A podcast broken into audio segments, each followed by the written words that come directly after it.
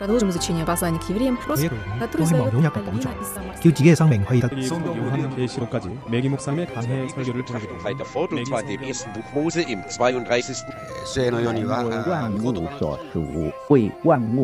¿Quién sabe cuántos idiomas hay en el mundo? Todos ellos tienen sus códigos y símbolos y muchas veces con sentidos totalmente opuestos.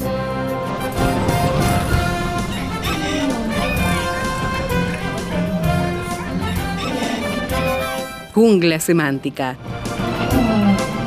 Para descifrar las palabras, para entender su raíz, para saber de qué hablamos. Jungla semántica. Nos lidera en esta expedición el profesor Héctor Leites.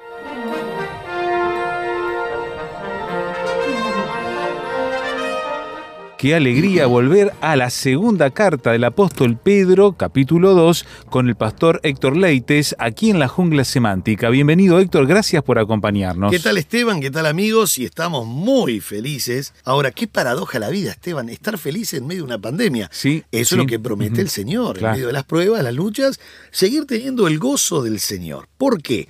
Porque gozo no es ausencia de problemas, es la presencia de Cristo en nuestros corazones. Así que, querido amigo, sea usted muy bienvenido en este día. Aquí estamos en Jungla Semántica, contentos de poder estar con estas imágenes verbales escritas en esta carta, ¿verdad? En esta carta de Segunda de Pedro.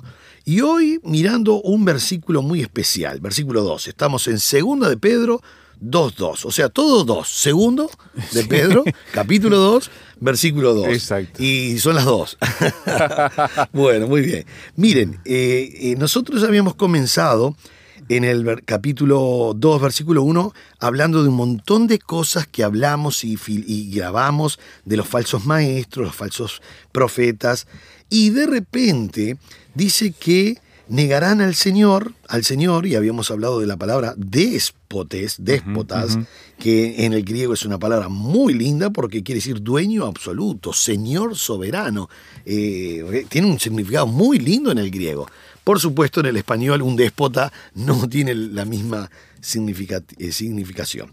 Pero ahora dice que negarán al Señor, que los rescató, atrayendo sobre sí mismos destrucción repentina.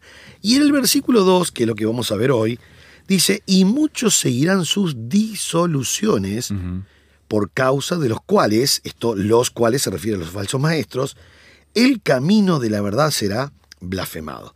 Bueno, es un versículo muy interesante porque habla de muchos, muchos. En el griego poloi, de polos, quiere decir, este, bueno, realmente es muchos, está hablando de una cantidad, este, no dice algunos o pocos, dicen muchos, Muchos, muchos.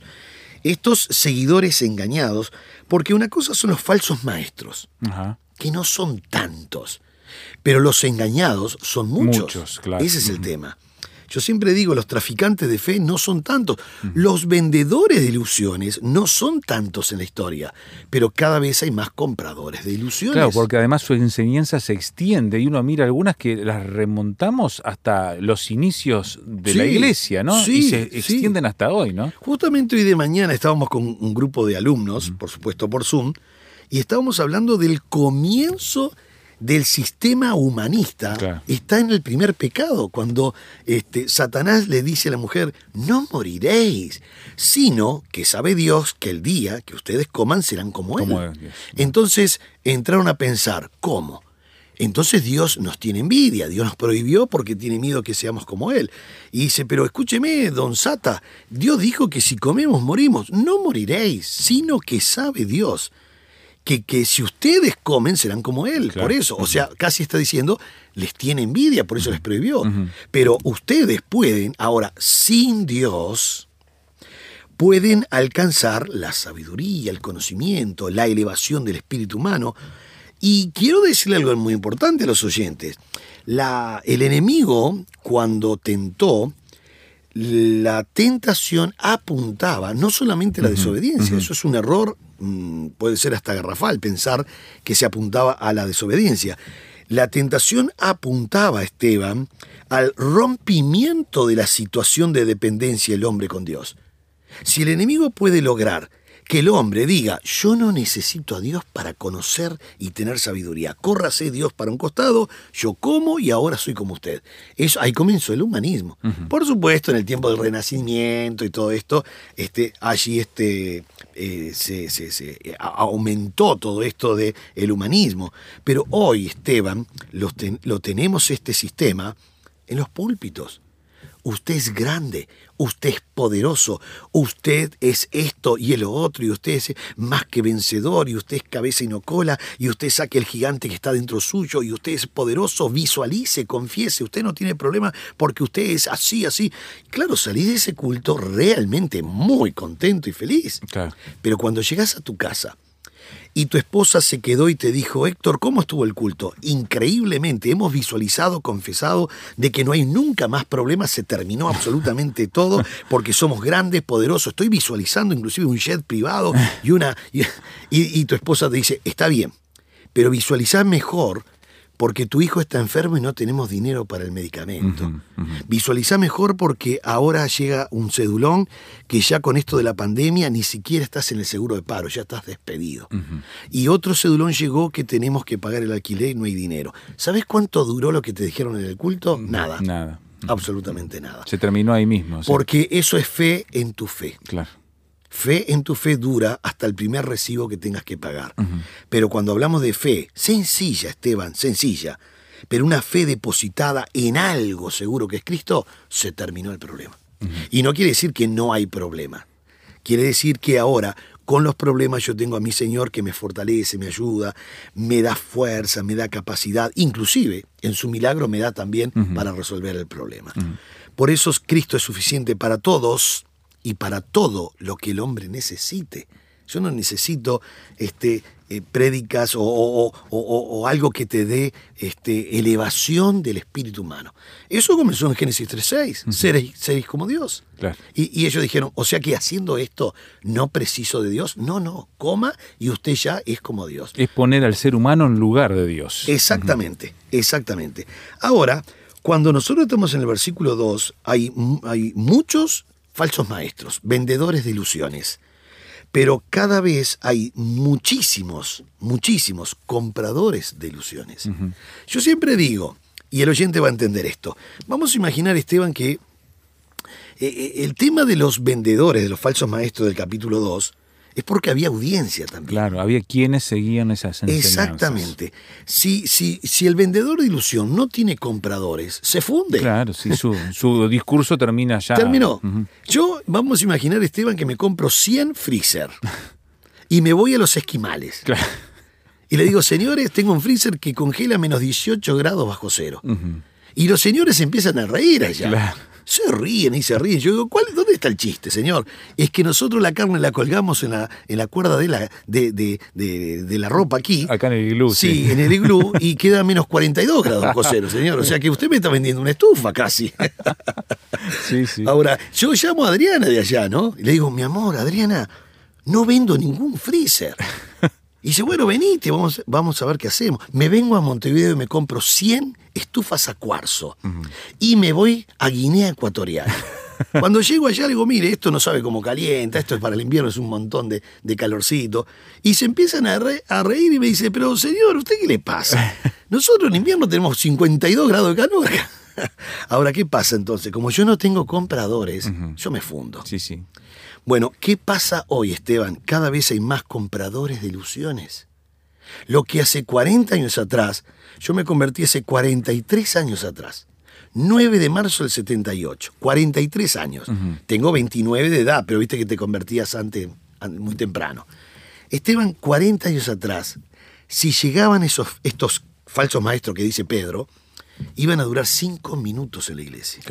Y los pastores no tenían hermenéutica, no tenían homilética, no tenían este estudio exegético, ni concordancia analítica greco-española, no tenían muchas herramientas, pero tenían una conexión que era estar con Cristo, no depender del arengar de las personas, sino Biblia, abrían la Biblia. Además, por lo que vos estás diciendo de los ejemplos que contaste, están dadas las condiciones para que ese tipo de enseñanzas permeen en las audiencias del día de hoy. Sí, sí, sí, sí, sí. Eh, eh, dijiste una palabra clave. está el terreno tan fértil, pero tan fértil, que la gente no quiere escuchar más que palabras halagüeñas. Se avisó en la Biblia. En los, los últimos tiempos se van a amontonar personas que van a tener comezón de oír, pero ¿qué es lo que quieren oír? Lo que ellos quieren oír, y hay personas especialistas en decirte lo que vos querés escuchar. Esto es muy importante. Hacemos una pausa y retomamos la mirada en Segunda de Pedro capítulo 2, versículos 1 y 2, donde estábamos hablando que hay personas que van a negar que el Señor los recató, atraerán sobre sí mismos mucha destrucción repentina y muchos seguirán sus disoluciones. ¿Quiere opinar? Póngase en contacto con nosotros al WhatsApp, signo de más 598 91 610 610.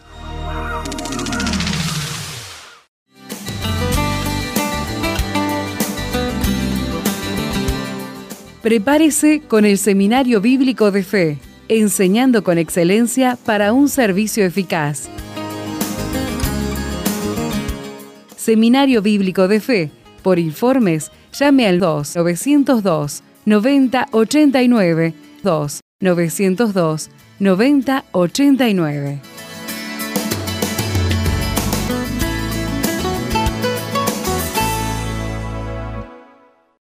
Estamos en la jungla semántica, estamos con el profesor Héctor Leites. Estamos mirando Segunda de Pedro, capítulo 2, versículo 2, donde dice, y muchos seguirán sus disoluciones. Muy bien, estos muchos son los seguidores engañados, Ajá. que a su vez van a seguir transmitiendo estas este, eh, herejías, ¿verdad?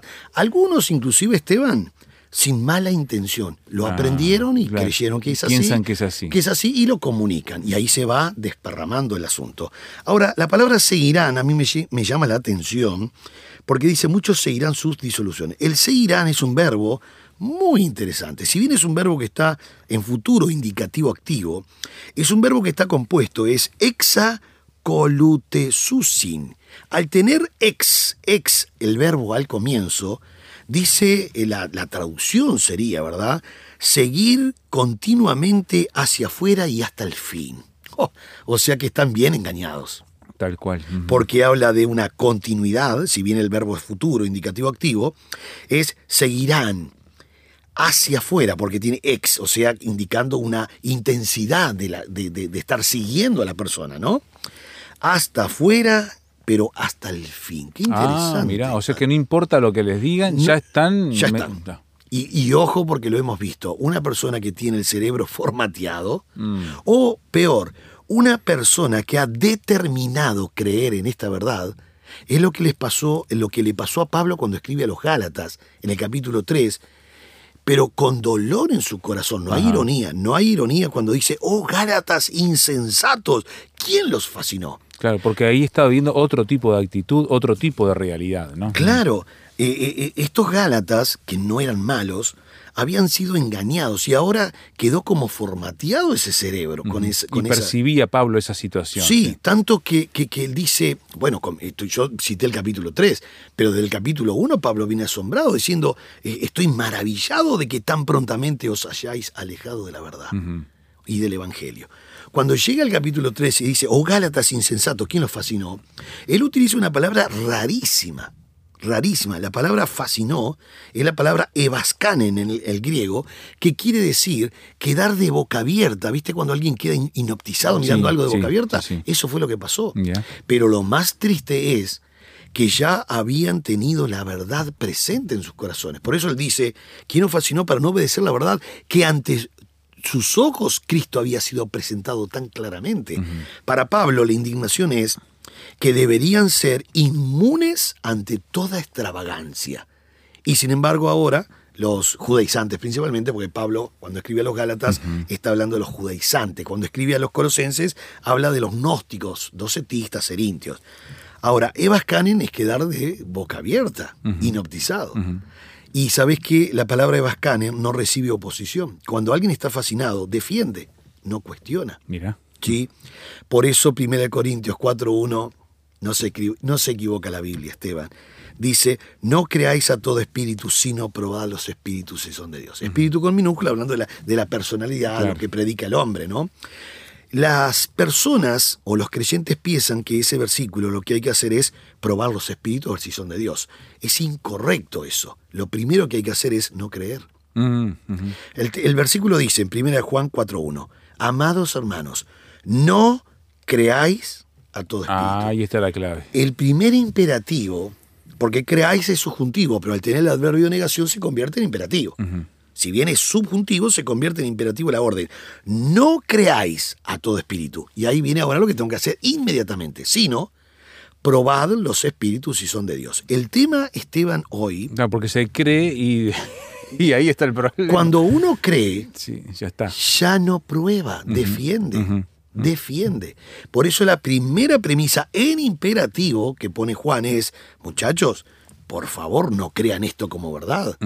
Entonces la pregunta segunda sería, bueno, si no creo como verdad, ¿qué hago? Bueno, verifique si es realmente la verdad. A O tomar sea, tu distancia de esa enseñanza, de esa predicación, no te comas este el, el barco que te están tratando de... Exactamente. Sino observalo, analizalo y después sacas tus Y conclusiones. por supuesto, después uno este, tenemos la lupa, que es la Biblia. Entonces, al tener la lupa, eh, gracias a Dios tenemos la palabra profética más segura de la Biblia. Sí, sí. Entonces podemos determinar categóricamente, no por mi conocimiento, sino por lo que está evidenciando la Biblia, que está diciendo la verdad o la mentira. Pero ¿cuál es el problema hoy? Y, y Pedro lo está mencionando esto, y lo va a seguir mencionando en todo el capítulo acerca de los falsos maestros y falsos profetas, que hoy no se está cuestionando. Ah, Porque hay un relativismo no solamente moral, sino escritural. Entiendo. La gente hoy no sabe qué dice la Biblia. Entonces dicen, mirá, es buen predicador, habla bien, tiene unción, qué sé yo. Pero ¿qué dijo de la Biblia? Dijo algunas cosas, pero yo no sé qué dice la Biblia. O sea, no, no, no, no, no soy muy conocedor de la Biblia, entonces no puedo saber si lo que está diciendo es verdad o mentira. Y la única manera, Esteban, de poder identificar el dólar falso es conociendo el dólar verdadero.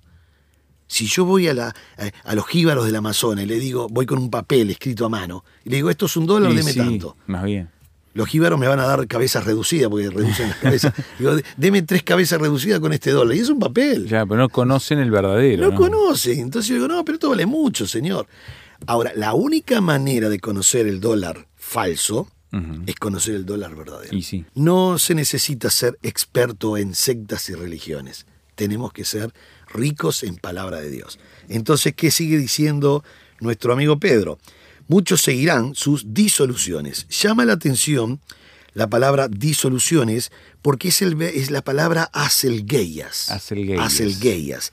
Son actos de conducta libertina, descarada y desafiante. Ah, mira. E- Esa es la etimología inclusive. Son actos de conductas eh, sumamente libertina, pero tiene una característica espantosa. Es descarada y desafiante. O sea, esto es así, es la verdad, y te lo predican como verdad. Y la gente dice, pero qué, Y se lo comen. qué- claro, qué tremenda enseñanza. Y te está eh, colocando una disolución allí, o sea, una falsa doctrina. Y enseguida dice, disoluciones por causa de los cuales, ahora acá dice por causa de los cuales. Es interesante este, eh, hay una preposición, hay un pronombre relativo, ¿verdad? Por causa de los cuales. Y enseguida dice en este pronombre relativo, el camino de la verdad, el camino.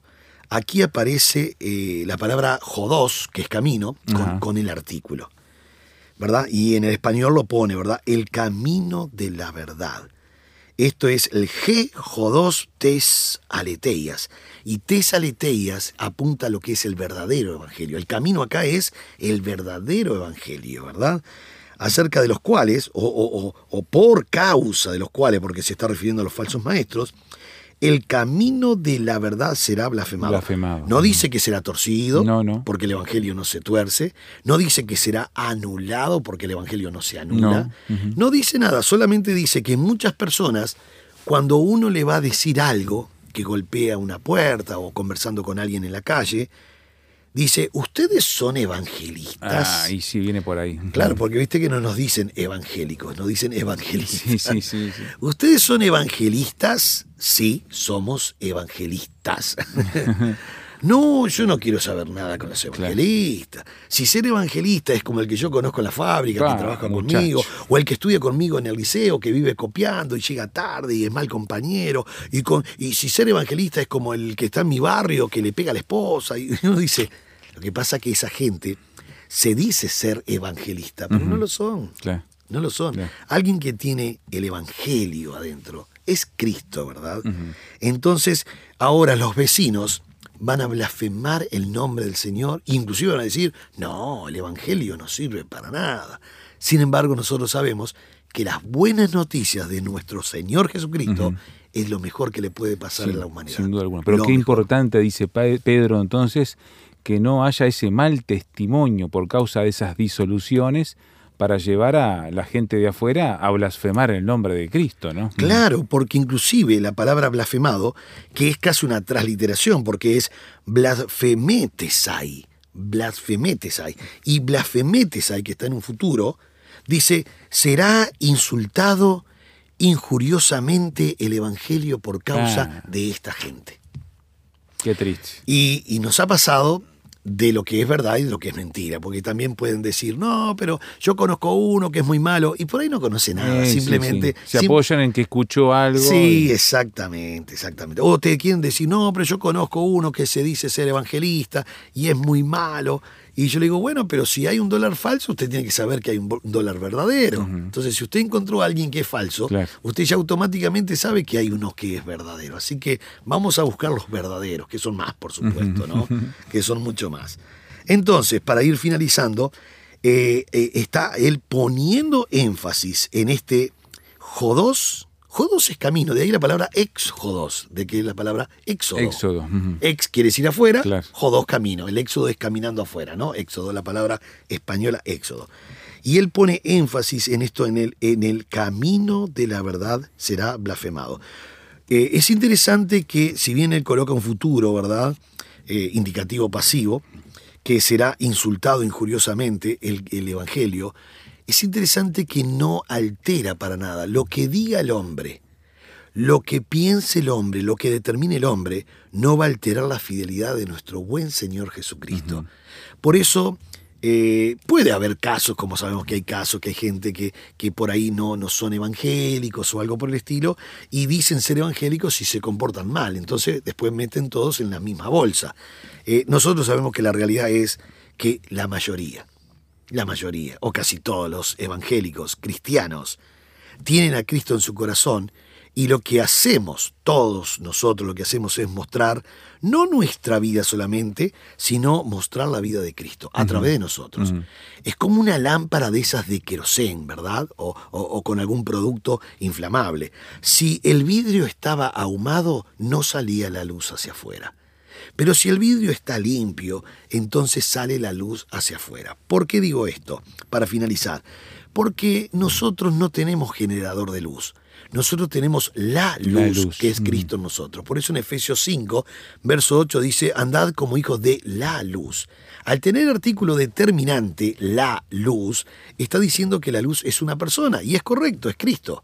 Si bien en la metáfora nosotros somos luz y sal, en realidad lo que hacemos es mostrar la luz que está en nuestros corazones, que es el Señor Jesucristo. Y gracias a Dios, el Evangelio sigue siendo predicado, las buenas noticias siguen siendo predicadas y Cristo en los corazones sigue transformando las vidas Amén. y los corazones. Así que, querido amigo, aunque algunos traten de blasfemar, la blasfemia no anula el poder, la gracia y el amor de Dios cuando nosotros entregamos el Evangelio. Que Dios le bendiga muy ricamente en este día.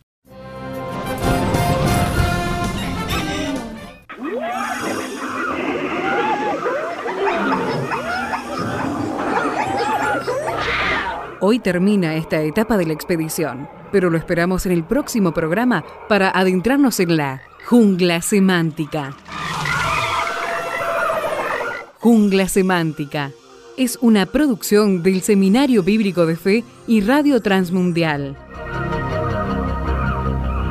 Jungla semántica.